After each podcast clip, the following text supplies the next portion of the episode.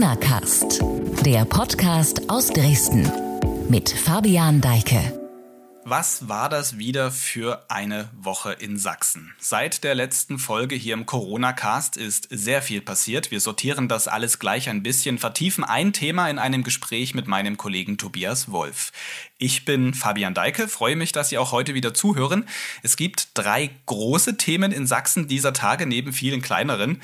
Wir haben einmal die Feststellung der epidemischen Lage im Landtag und eine geplante Anpassung der Corona-Regeln. Beides bedingt sich einander darüber am Ende dieser Folge in einem Newsblog die wichtigsten Informationen. Zudem beschäftigen uns in Sachsen Bilder, die bundesweit für Aufsehen gesorgt haben und das im negativen Sinne. Vor dem Privathaus der sächsischen Sozialministerin Petra Köpping marschierten Gegner der Corona-Regeln auf, darunter Anhänger der rechtsextremen Gruppierung Freie Sachsen. Zudem tobt im Netz der Hass. Eine Recherche des ZDF legt schließlich am Dienstag nahe, dass sich Personen, die sich zuvor nur in Chats über Anschlagpläne gegen Ministerpräsident Kretschmer ausgetauscht haben, nun auch tatsächlich trafen. Bei all diesen Nachrichten geht schon fast der Blick auf das Wesentliche in der Pandemie verloren, nämlich dass sich nach wie vor jeden Tag Menschen anstecken, in Krankenhäuser kommen und sterben. Die Kliniken in Sachsen sind so voll, dass Patienten ausgeflogen und verlegt werden müssen. Vergangene Woche Freitag fand die bisher größte Verlegungsaktion statt. Ein Spezialflugzeug der Luftwaffe flog sechs Corona-Patienten aus Sachsen nach Nordrhein-Westfalen. Mein Kollege Tobias Wolf, Reporter von sächsische.de, war nah dran an dieser Verlegungsaktion, an der die Bundeswehr beteiligt war. Über seine Eindrücke von dieser Aktion, was da alles dranhing, funktionieren musste und was das eigentlich gekostet hat. Spreche ich jetzt mit ihm über eine Videoschalte. Hallo Tobias, schön, dass du hier dabei bist. Hallo. Tobias, du hast vergangene Woche aus unmittelbarer Nähe gesehen, wie viel Aufwand hinter einer Verlegungsaktion von Intensivpatienten steckt. Und du hast die Bilder kommentiert, die du dabei gesehen hast. In einem Artikel auf sächsische.de schreibst du schließlich, es seien Zitat, Szenen wie aus einem Kriegsgebiet. Das ist ein schwerer Begriff, ein heftiger Vergleich, wie ich finde. Was hat dich zu dieser Wortwahl bewogen? Ja, man muss sehen, dass äh, diese Maschinen normalerweise nur im Zusammenhang mit Militäreinsätzen äh, zum Einsatz kommen. Das heißt, sie sollen äh, Soldaten, Verwundete aus Auslandseinsätzen abholen, wie aktuell zum Beispiel, wenn in Mali etwas passiert. Und ähm, diese Maschinen sind auch nicht nur Lazarette, sondern die sind ja sogenannte Multi-Role-Transporter. Das heißt, ähm, mit denen werden zum Beispiel auch Kampfflugzeuge über Syrien aufgetankt oder wenn die NATO eine Übung im Atlantik macht. Also das sind schon, so schon dezidiert militärische Flugzeuge. Und ähm, dass die Bundeswehr mit diesen Maschinen im Inland im Einsatz ist, das zeigt eigentlich, an welche Grenzen wir gerade stoßen äh, infolge dieser Entwicklung in der Corona-Pandemie. Ja, also wenn Intensivstationen in Ostsachsen ähm, entlastet werden müssen, indem die Luftwaffe mit ihrem fliegenden Lazarett, das eigentlich Kriegsverwundeten dienen soll, ähm, im Einsatz ist, dann haben wir eine Grenze erreicht, wo man sich fragen muss, wie lange geht das noch gut? Mhm. Wir sprechen hier über ein Flugzeug, das diesen Transport für diese sechs Patienten durchgeführt hat. Sagtest du gerade, also eine fliegende Intensivstation. Nun ist aber nicht nur dieses Flugzeug auf dem Dresdner Flughafen gewesen, wo es losgeflogen ist, um dann Patienten nach Köln auszufliegen. Die Menschen mussten da auch hingebracht werden hast jetzt viel recherchiert an diesem Tag und auch im, Anschluss daran, wie dieser Transport zustande kam und was da alles dran hing. Wie sind diese sechs Menschen zum Flughafen gekommen? Also was musste da alles passieren? Naja, zunächst mussten die Patienten ausgewählt werden. Es war klar, die Intensivstationen müssen entlastet werden. Das heißt, äh, der für das Kleeblatt verantwortliche Koordinator in Leipzig, der Professor Ster, ähm, hat abgeprüft, welche Kliniken jetzt einen Patienten abgeben können. Und ähm, die Kriterien für so einen Patienten sind ja sehr eng. Also der darf jetzt nicht zu alt sein, er darf nicht zu schwer sein, er muss aber eine gewisse Schwere der Krankheit haben. Er muss beatmungspflichtig sein, wie das bei Medizinern heißt, und trotzdem stabil genug, äh, um noch äh, quasi luftverlegt zu werden in diesem Fall. Und das allein erfordert, glaube ich, eine ganze äh, Zeit an Vorbereitung. Also der Professor der brach von zwei Tagen, die es dauert, ähm, so einen Transport vorzubereiten. So, und jetzt muss man sich vorstellen, da waren insgesamt drei Krankenhäuser beteiligt oder vier sogar nämlich äh, die Uniklinik Dresden-Neustadt, äh, Pirna und Meißen. Und jetzt müssen in all diesen Krankenhäusern parallel dieselben Abläufe äh, passieren. Das heißt, morgens wird irgendwie äh, der Patient nochmal gecheckt auf Flugtauglichkeit. Ähm, er bekommt äh, alle seine Dokumente zusammengestellt, einen Arztbrief für die aufnehmende Klinik. Die muss ja schließlich wissen, was mit dem Patienten ist und was sie behandeln muss. Und dann muss das Ganze noch zeitlich so koordiniert werden, dass die in einem Zeitfenster von eineinhalb Stunden am Dresdner Flughafen ankommen. Und das ist eine sehr sportliche ich mein, Geschichte. Das ist eine, man könnte sagen, logistische Meisterleistung. Das so hinzubekommen, dass die zeitgleich aus allen Richtungen mit Intensivtransportwagen, die man sich auch erstmal organisieren muss, dann am Flughafen ankommen. Hm, ich meine, dass es ähm, Krankentransporte gibt, auch Intensivtransporte auf der Straße in solchen speziellen Fahrzeugen. Das ist jetzt nicht ungewöhnlich, aber ungewöhnlich ist halt doch schon, dass dann sechsmal zeitgleich etwas funktionieren muss. Genau. Und so wie hier. Parallel haben wir ja noch die ganz normalen Lebenslagen. Ne? Es gibt weiterhin Verkehrsunfälle. Wir haben jetzt keine äh, Ausgangssperre für alle, sodass das normale Geschäft in Anführungsstrichen, was die Medizin zu leisten hat, immer noch weitergehen muss. Und insofern ist das natürlich auch eine erhebliche Leistung und Belastung, diese äh, sechs Intensivtransporte dann noch parallel zu organisieren. Mhm. Wir, würde ich sagen, gehen mal auf die medizinische Perspektive. Du hast das jetzt als Reporter miterlebt. Im Vor erlebt. Ich habe im Vorfeld dieser Podcast-Folge auch mir nochmal die medizinische Perspektive eingeholt und mit Peter Spied gesprochen. Er ist Leiter der Corona-Intensivstation am Uniklinikum Dresden. Er beschreibt grob, welcher Aufwand da dahinter steckte, was ab Verlassen der Klinik bis zum Eintreffen im Zielkrankenhaus mit diesen sechs Patienten passiert ist und inwiefern solche Abläufe eigentlich erprobt sind. Hören wir uns mal kurz an, was er dazu gesagt hat. Die Vorbereitung von Intensivtransporten ist natürlich schon sehr aufwendig, weil man ja nicht nur den Patienten transportieren muss, sondern im Prinzip bei den ganzen Intensivbehandlungsplatz. Also alle zugehörigen Überwachungsgeräte, die Medikamente, die kontinuierlich laufen müssen, muss ja alles mit dem Patienten mit transportiert werden. Nach Verlassen des Krankenhauses wird ja quasi der Patient zuerst auf der abgebenden Station in ein Rettungsmittel ähm, quasi umgeladen, auf eine andere Fahrtrage gebracht, dort die ganzen Geräte angebracht. Dann wird er quasi, je nachdem wie die Verlegung stattfindet, entweder bodengebunden oder luftgebunden, eventuell dann nochmal in ein anderes äh, Rettungsmittel umgeladen, zum Beispiel wie jetzt bei den Kleeblattverlegungen dann in ein Flugzeug. Da findet dann nochmal dieser ganze Wechsel auf anderes, äh, andere Medizintechnik statt und dann an dem Zielflughafen quasi eben wieder der Transfer in ein bodengebundenes Rettungsmittel, von dort aus dann wieder in das Zielkrankenhaus und dort dann wieder der Wechsel auf das Equipment der aufnehmenden Intensivstation. Intensivverlegungen sind, sind ein Stück weit schon Routine, gerade für die größeren Kliniken ist es schon, gehört es schon zu, zum regulären Programm. Wir besetzen ja in Dresden zum Beispiel auch den Intensivtransportwagen. Insofern ähm, haben wir da durchaus auch viel Erfahrung im Transport mit Intensivpatienten, aber umso kränker der Patient ist und umso mehr Equipment eben mitgenommen werden muss, umso aufwendiger ist es dann eben. Und jede Verlegung birgt natürlich auch immer ein Stück weit äh, eine Gefahr für den Patienten, weil er natürlich immer in dem Bett, wo er liegt, erstmal sicherer ist als ähm, dann eben auf der Straße in, in einem Rettungsmittel. Ja, soweit die Schilderungen des Intensivmediziners Peter Spied. Bei dem Transport vor einer Woche, wo du dabei, dabei gewesen bist, Tobias, gab es da eigentlich auch mal so knifflige Situationen, wo du gesagt hast dir, das, das sieht jetzt sehr kompliziert und auch schwierig aus?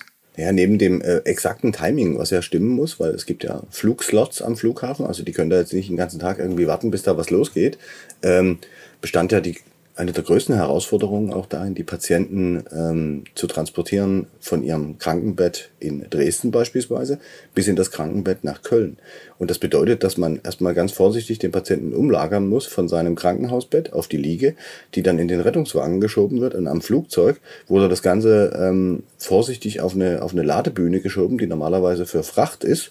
Und dann wurde der ganz langsam nach oben gefahren, der Patient, gesichert von mehreren ähm, Spezialisten, die da die äh, Transportliege festgehalten haben. Und dann wurde dann nochmal umgelagert. Und man muss sich vorstellen, nach der Landung kommt derselbe Prozess nochmal. Er wird vorsichtig aus der Flugzeugliege in das Rettungsmittel, wie das die Mediziner nennen, also die Transportliege, äh, umgelagert und anschließend mit dem Krankenwagen in das aufnehmende Krankenhaus gefahren und dort muss das nochmal passieren. Also insgesamt viermal ähm, wird ein Patient äh, in seinem Bett, von seinem Bett in ein anderes bewegt um den in das andere Krankenhaus äh, mehrere hundert Kilometer entfernt zu bekommen.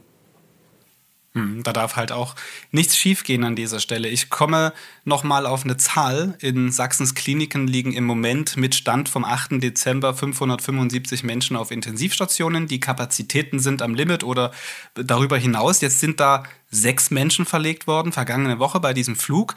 War das nur die Spitze des Eisbergs, der aufgrund der Einbeziehung der Bundeswehr mit diesem Flugzeug jetzt so prominent gewesen ist? Oder finden Verlegungen tagtäglich in Sachsen und über die Landesgrenze hinaus statt? Ja, man kann mit Stand jetzt sagen, dass der Transport mit dem Luftwaffenflugzeug äh, der größte war. Insgesamt sind aber bisher schon 31 Menschen äh, verlegt worden mit Stand ähm, Mittwoch. Und ähm, ganz viele davon ähm, mit kleineren Flugzeugen, ADAC-Ambulanz zum Beispiel, Learjets, das sind so kleine äh, Düsenflugzeuge, die ein bis zwei, manchmal drei Patienten wegbringen können, je nach Konfiguration des Flugzeugs. Aber manche sind auch einfach mit Intensivtransportwagen über hunderte Kilometer äh, gefahren worden. Zum Beispiel ähm, von Adorf im Vogtland nach Bielefeld. Das ist auch eine ordentliche Strecke, die zu fahren ist. Da wurde der Patient nur einmal in den Transportwagen gelegt und dann wieder am Ende ausgeladen. Aber insgesamt, wie gesagt, sind schon 31 verlegt worden und momentan wartet man nach Auskunft des sächsischen Sozialministeriums ähm, erstmal ab, ähm, ob weitere Patienten nachgemeldet werden. Also angemeldet werden für eine Intensivtransportverlegung in andere Bundesländer. Das hängt davon ab, wie sich eben die besagte Belegssituation in den Krankenhäusern jetzt auch entwickelt. Ne? Was passiert auf den Intensivstationen? Wir wissen ja, dass die Patienten abhängig von der Inzidenz irgendwann im Krankenhaus ankommen. Und das heißt, wir sind jetzt immer noch sehr hoch unterwegs und das spüren die Intensivstationen im Grunde erst in zwei Wochen. Und ich schätze, dass es vor Weihnachten auf jeden Fall nochmal eine Entscheidung geben muss, je nachdem, wie sich die Inzidenzlage entwickelt und damit auch die Hospitalisierungsrate. Mhm. Ich stelle mir sehr schwierig vor, die Auswahl zu treffen, welche Patienten tatsächlich dann für einen Transport in Frage kommen. Du hattest das vorhin schon mal angedeutet, dass da vornehmlich wahrscheinlich jüngere Menschen zum Zuge kommen, die robuster sind, die vielleicht auch ein bisschen mehr aushalten noch einfach in einer äh, solchen Situation, wo sie ja doch beatmet werden und intensiv behandelt werden müssen, im Koma liegen. Ich habe auch darüber mit Peter Spied, dem Intensivmediziner, gesprochen, wie tatsächlich Ärzte die Entscheidung treffen, welcher Patient wird jetzt per Lufttransport verlegt und welcher vielleicht nicht. Da gibt es einen festgelegten Kriterienkatalog, also der ist in dieser Kleeblatt, ähm, in dieser Kleeblattkommission festgelegt worden und dann werden quasi die Patienten gescreent und wer diese Verlegungskriterien erfüllt, der wird dann über so eine Online-Maske eingegeben und dann erfolgt quasi nochmal eine Prüfung über ähm, die Kleeblattkoordinatoren, ob der Patient wirklich geeignet ist und dann wird eben die Zielklinik ausgewählt und dann wird der Transport initiiert. Die Angehörigen müssen der Verlegung auch zustimmen. Das äh, gehört hier in Sachsen auf jeden Fall mit dazu, weil wir haben ja keinen Katastrophenfall. Insofern können wir nicht einfach Patienten gegen ihren Willen irgendwo hin verlegen. Insofern müssen die Angehörigen der Sache schon zustimmen. Ähm, da muss man auch ganz klar sagen, dass es natürlich ein, ein, ein großes sagen wir mal, Zugeständnis oder Commitment auch der, der Angehörigen ist, weil der Patient selber hat ja meistens keinen direkten Benefit davon, aber es ist eben großer Nutzen für die Allgemeinheit, da dadurch eben dann ähm, auch wieder Intensivbehandlungsplätze hier in der Region frei ähm, geschaffen werden können. Also das ein Einblick in die Entscheidung die Ärzte treffen vor einem solchen Transport. Tobias, wir haben jetzt hier viel über den Part gesprochen, der in Sachsen abgelaufen ist und in Dresden auf dem Flughafen. Nun sind die Patienten nach Köln gebracht worden. Du bist ja nicht mitgeflogen, aber weißt du, wie man dann in Köln für die sechs Patienten weiter gesorgt hat, wie es für die weitergegangen ist? Dazu haben wir uns mit äh, Kollegen des Kölner Stadtanzeigers zusammengetan, um diese ähm, Geschichte dieser Verlegung von Anfang bis äh, Ende recherchieren zu können. Und ähm, die sechs Patienten sind in Köln gelandet, so wie sie in Dresden gestartet sind.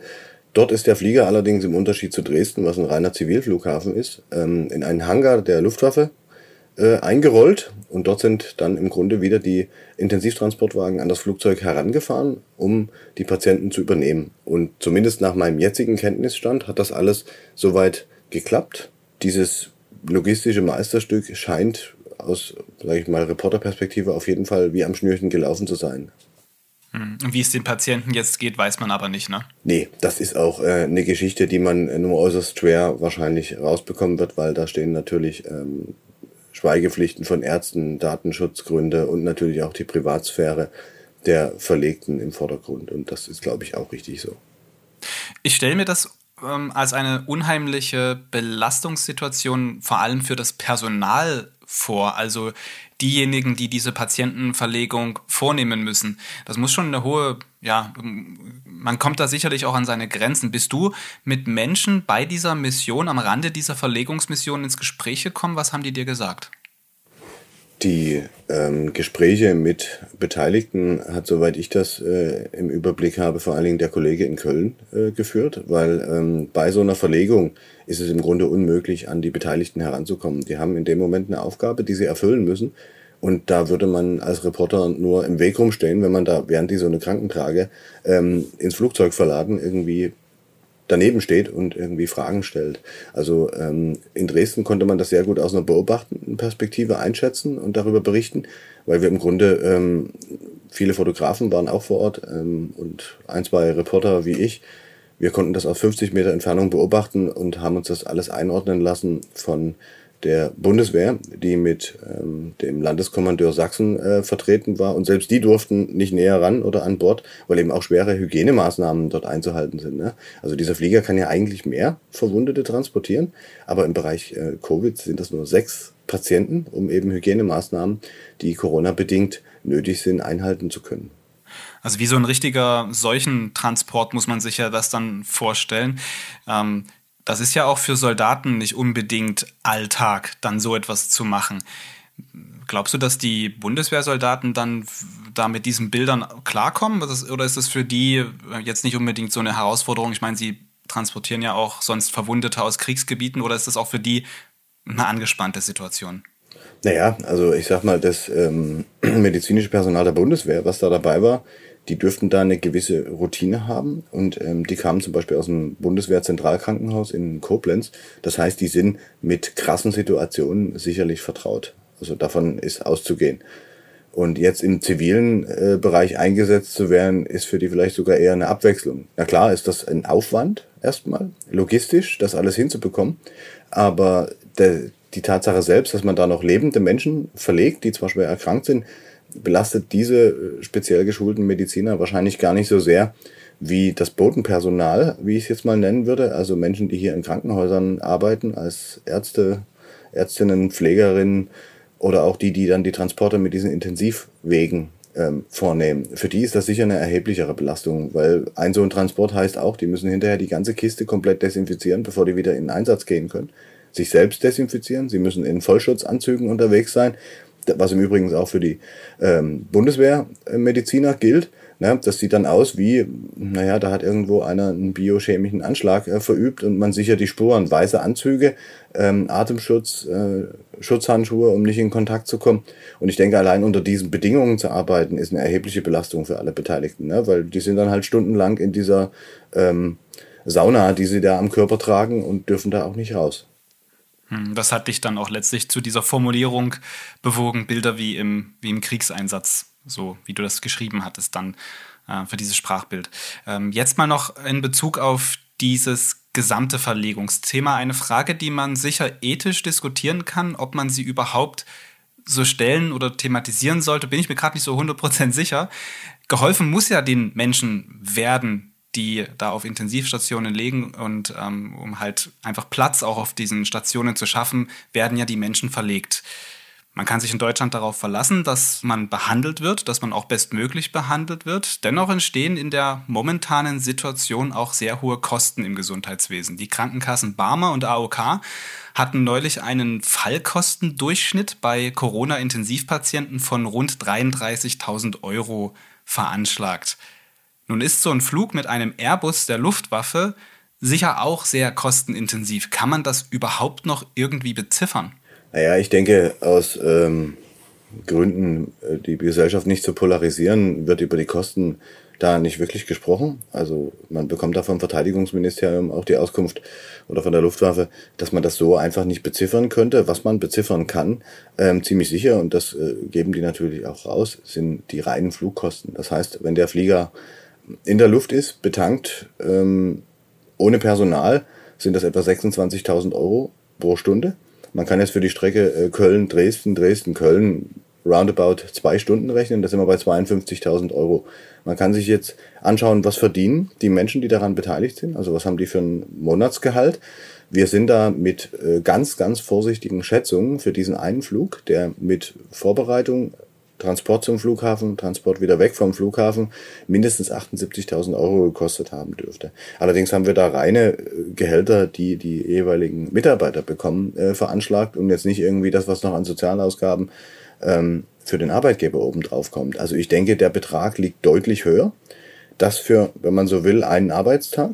Die Verlegung von sechs Patienten, das kann man dann durch sechs teilen und da kommt man halt auch auf erstaunliche Werte. Ne? Allein am Boden sind es um die neun bis zehntausend Euro, die für diese eine Stunde, anderthalb Stunden ähm, Transport fällig werden, ne? weil ein Intensivkrankenwagen kostet um die 1000 Euro ohne die Besatzung. Jetzt haben wir über das ethisch schwierige Thema Kosten gesprochen. Das klingt jetzt ein bisschen buchhalterisch, aber letztlich sind ja Kosten, die da irgendwie entstehen. Sprechen wir noch über eine andere Frage. Die Gesellschaft diskutiert auch gerade sehr intensiv darüber, ähm, ob man sich impfen lassen sollte oder nicht. Kommt eine Impfpflicht oder kommt sie nicht? Wie steht man dazu? Weiß man bei diesem Verlegungsflug denn, wie diese sechs Patienten verteilt waren hinsichtlich der Impfung? Naja, unserer Recherche zufolge äh, soll ein Großteil dieser Patienten, der überwiegende Teil hieß es, ungeimpft gewesen sein und deswegen am Ende auf der Intensivstation gelandet sein. Ähm, das ist sicher ein bisschen schwierig für viele zu verstehen, weil man könnte jetzt, wenn man das Ganze unter unsolidarischen Gesichtspunkten betrachtet, auch sagen, naja, das haben die sich jetzt selber zuzuschreiben, ein Stück weit, dass das passiert ist. Aber Gott sei Dank leben wir in einer Gesellschaft, wo wir da keinen Unterschied machen, ob wir Geimpfte oder Ungeimpfte transportieren. Aber ich denke, dieser Flug kann unter anderem ähm, als Beleg dafür dienen, dass es sinnvoll ist, sich impfen zu lassen. Hm. Also schon auch ähm, ja, massiver Aufwand, der da betrieben wird. Und das ist auch gut so, dass dieser Aufwand betrieben werden kann in unserem Land. Eine letzte Frage. Du beobachtest viel das gesellschaftliche Geschehen in Sachsen, insbesondere die Entwicklungen an den, ich nenne es mal so, Rändern der bürgerlichen Mitte. Was erleben wir deiner Meinung gerade? Ist das irgendwie wieder zu kitten? Wir erleben da jetzt ähm, Fackelaufmärsche vor Häusern von Politikern. Es gibt unverhohlene Morddrohungen. Gehört das jetzt zum Leben mit dem Coronavirus dazu? Naja, was wir an Polarisierung in der Gesellschaft erleben, erleben wir nicht erst seit Corona, sondern das hat im Grunde 2014 mit Pegida, 2015 mit der Flüchtlingskrise begonnen und Fahrt aufgenommen. Und ähm, wir sehen da auch sehr viele personale Identitäten bei denen, die da protestieren. Ich glaube, es geht da weniger um Corona als um die Ablehnung des Staates, des demokratischen Systems. Und ähm, das Problem oder das Hauptproblem daran ist, dass sich die Menschen ähm, sehr schnell vernetzen können. Ja, am Beispiel der rechtsextremistischen Freien Sachsen sehen wir ja, die rufen in Telegram-Gruppen zu Demonstrationen auf und dann haben wir an einem Montag, wie vergangene, äh, diese Woche, ähm, 82 Versammlungen in ganz Sachsen, der die Polizei auch kaum noch Herr werden kann. Ja, da latschen dann ein paar hundert Leute durch die Gegend. Sie nennen es Spaziergang. Es ist aber eine Versammlung. Es ist eine Demonstration, die anmeldepflichtig wäre. Und angesichts der aktuellen Corona-Schutzverordnung dürften da auch nur zehn Personen dran teilnehmen. Ähm, was da passiert, ist im Grunde ein sich positionieren gegen den Staat und ein Testen der Grenzen. Wie weit können wir gehen? Da wird teilweise zum Umsturz aufgerufen. Da ist von Widerstand gegen die Corona-Diktatur die Rede. Und ähm, die Frage, ob all das noch zu kitten ist, die Impfverweigerung, das Glauben an unterschiedliche Dinge, die hängt, glaube ich, sehr stark davon ab, ob es wieder gelingt, eine gemeinsame Wahrheit in der Gesellschaft äh, zu finden, nämlich sich darauf zu einigen, dass man bestimmte Fakten, wissenschaftliche Erkenntnisse und Tatsachen anerkennt und auf deren Basis miteinander diskutiert. Was wir jetzt erleben, ist, erzählt irgendeiner etwas in einem Telegram-Kanal ähm, online oder auf YouTube in einem Video. Das ist alles ähm, in großer Breite schon gezeigt und diskutiert worden. Und viele Leute, die glauben das einfach. Die misstrauen offiziellen Zahlen, die misstrauen offiziellen Statements, die misstrauen den Erkenntnissen der Wissenschaft und sagen, nee, das ist alles nicht so. Sondern ähm, ihr betrügt uns. Ne? Ihr lügt uns die ganze Zeit die Taschen voll. Und das kann man halt auch mal erleben, wenn man zum Beispiel in, sich in eine Schlange bei einem Impftermin auf dem Land anstellt. Ähm, ist mir im Landkreis Meißen passiert. Da sind ganz viele Menschen hingegangen, weil es ein spontanes Impfangebot gab. Die meisten von denen sind zum Boostern gegangen, aber es waren eben auch noch Erstimpflinge dabei. Und wir reden hier über Mitte, Ende November. Also die Impfungen sind da schon lang verfügbar gewesen, auch frei verfügbar gewesen. Die dann so in dem ersten Satz sagen, naja, ähm, wir sind halt nicht dazu gekommen vorher und äh, hatten keine Zeit. Ja, die sechs Monate davor könnte man sagen, seitdem äh, Impfungen möglich äh, waren. Und wenn man dann weiter mit den Menschen spricht, dann merkt man schon, dass die eigentlich nur impfen gehen, damit sie ihre Ruhe haben, so wie sie das auch ausdrücken. Ne? Weil sie möglicherweise dann doch einsehen, dass die Teilhabe am gesellschaftlichen Leben unter 2G-Bedingungen ihnen lieber ist, als weiter Widerstand zu leisten oder ähm, sich von der Gesellschaft abzuwenden. Und solange wir keine gemeinsame Wahrheit entwickeln und vielleicht etwas mehr Gemeinsinn, was vielleicht gerade in Sachsen eine Rolle spielen könnte, um das Problem zu lösen, Solange werden wir Probleme haben, diese Risse in der Gesellschaft, diese Spaltung zu kitten oder zu überwinden. Solche Bilder, die Reporter produzieren, die Reporter bzw. Reporter dann auch aufnehmen, wie eben jetzt hier bei diesem Transport von Intensivpatienten, denn auch das ist Teil dieser Wahrheit, mit der man eben dann sich konfrontieren muss, dass Menschen ausgeflogen werden müssen, weil es gar nicht mehr anders geht.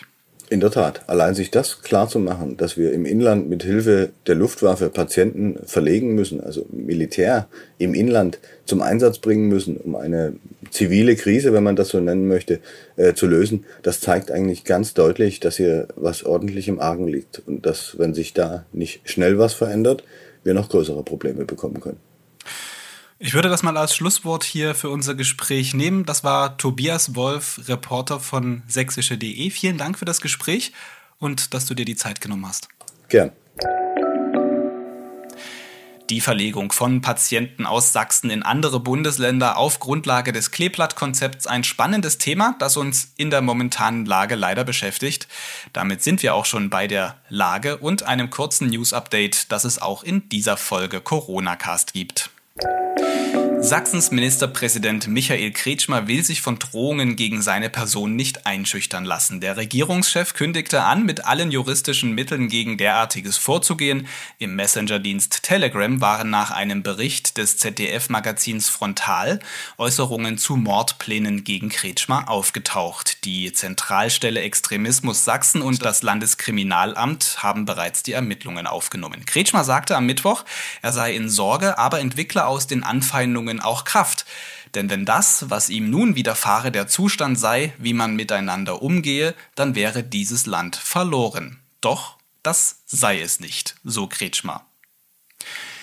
Die sächsische Polizei kommt offenbar an ihre Grenzen. Ein hoher Krankenstand bedrohte Politiker, illegale Proteste fordern die Beamten. Nun sollen 400 Studierende der Polizeihochschule in Rothenburg in den Revieren eingesetzt werden. Dass die Pandemie an der Behörde nicht spurlos vorbeigehe, zeigen aktuelle Zahlen. Einem Bericht von sächsische.de zufolge liege die Impfquote bei gerade einmal 65 Prozent. Etwa 18 Prozent würden als genesen gelten demnach. Von gut 12.000 Polizisten im Freistaat sind am Mittwoch 780 in Quarantäne gewesen, 521 hätten sich mit dem Coronavirus infiziert, hieß es. Und noch eine abschließende Meldung zur Gastrobranche. Der Sächsische Hotel- und Gastronomieverband DEHOGA befürchtet durch Corona-bedingte Schließungen eine weitere Verschärfung des Fachkräftemangels. DEHOGA-Hauptgeschäftsführer Axel Klein sagte gegenüber der Nachrichtenagentur dpa, er befürchte einen zweiten Aderlass. Durch die erste Phase Corona-bedingter Schließungen hätten schon 20 Prozent der Angestellten gekündigt. Klein rechnet nun mit weiteren Kündigungen und dass dieses Personal nicht wieder zu gewinnen sei. Die DEHOGA sieht den aktuellen Plan der Landesregierung, dass Restaurants in Hotspot-Regionen mit einer 7-Tage-Inzidenz von 1500 schließen müssen, deshalb kritisch. Das Kabinett will am Freitag über die Hotspot-Regelung entscheiden, die schon ab Montag gelten könnte. Damit geht der Corona-Cast für heute zu Ende. Ein Hinweis noch zu den Themen dieser Folge. Passende Inhalte verlinke ich wie immer in der Beschreibung dieser Episode. Vielen Dank fürs Zuhören, bleiben Sie gesund und wir hören uns hier schon bald wieder.